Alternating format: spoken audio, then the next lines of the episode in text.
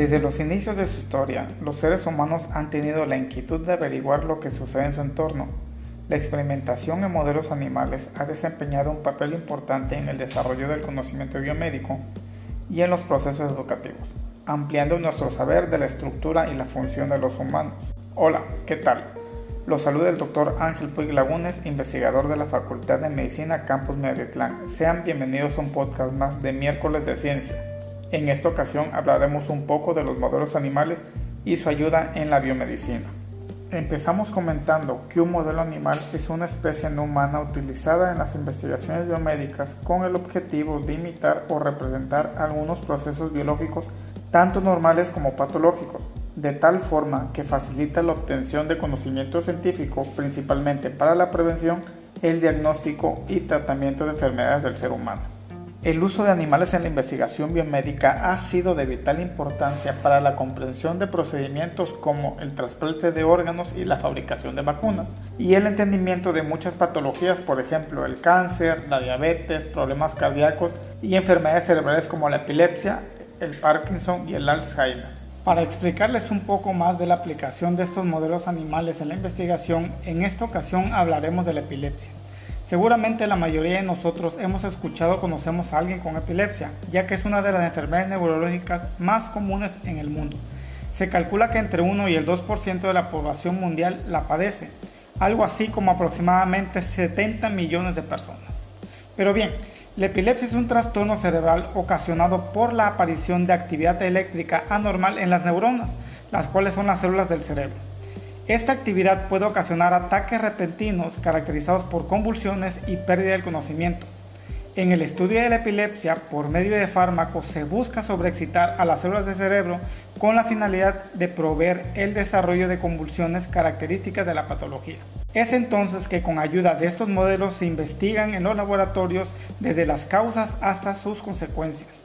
Se prueban tratamientos, identifican su eficacia, entre muchas posibilidades más.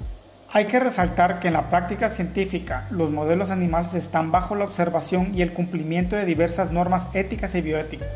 Existen comités locales, nacionales e internacionales que regulan su manipulación para establecer medidas adecuadas de selección, manejo e intervención, con el fin de evitar dañar a los individuos desde los procesos de investigación.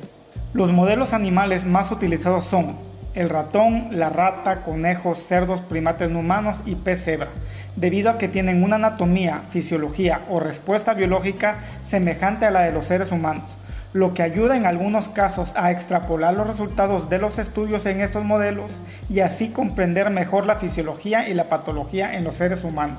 La selección y el establecimiento de los modelos animales deben ajustarse a unos criterios o parámetros de validez, entre otros factores.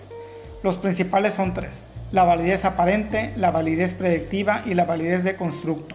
La validez aparente se refiere a la similitud fenomenológica entre aquello que se observa en el modelo y el proceso biológico que se intenta simular. Es decir, que las respuestas generadas por el modelo animal deben ser similares a lo que se observa en los humanos. Siguiendo el ejemplo de la epilepsia, en el modelo de crisis epilépticas, el que tenga validez aparente significa que es fenotípicamente similar a la epilepsia en el humano, es decir, que es capaz de imitar las respuestas conductuales y fisiológicas observadas en los humanos.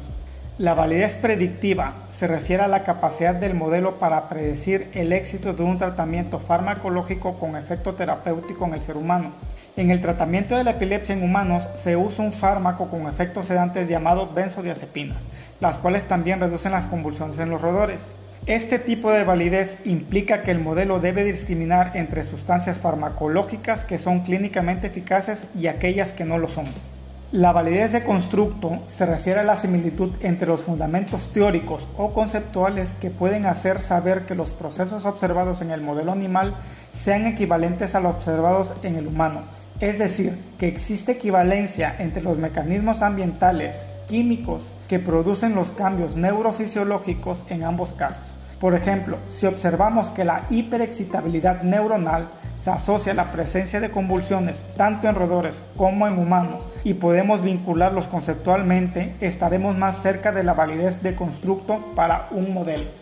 Pues bueno, Por el momento, eso es solo una parte de la información sobre los modelos animales utilizados en la experimentación biomédica. Fue un placer poder hablarles un poco sobre este tema, espero hayan despertado su interés y nos vemos pronto con más información sobre ciencia. Saludos.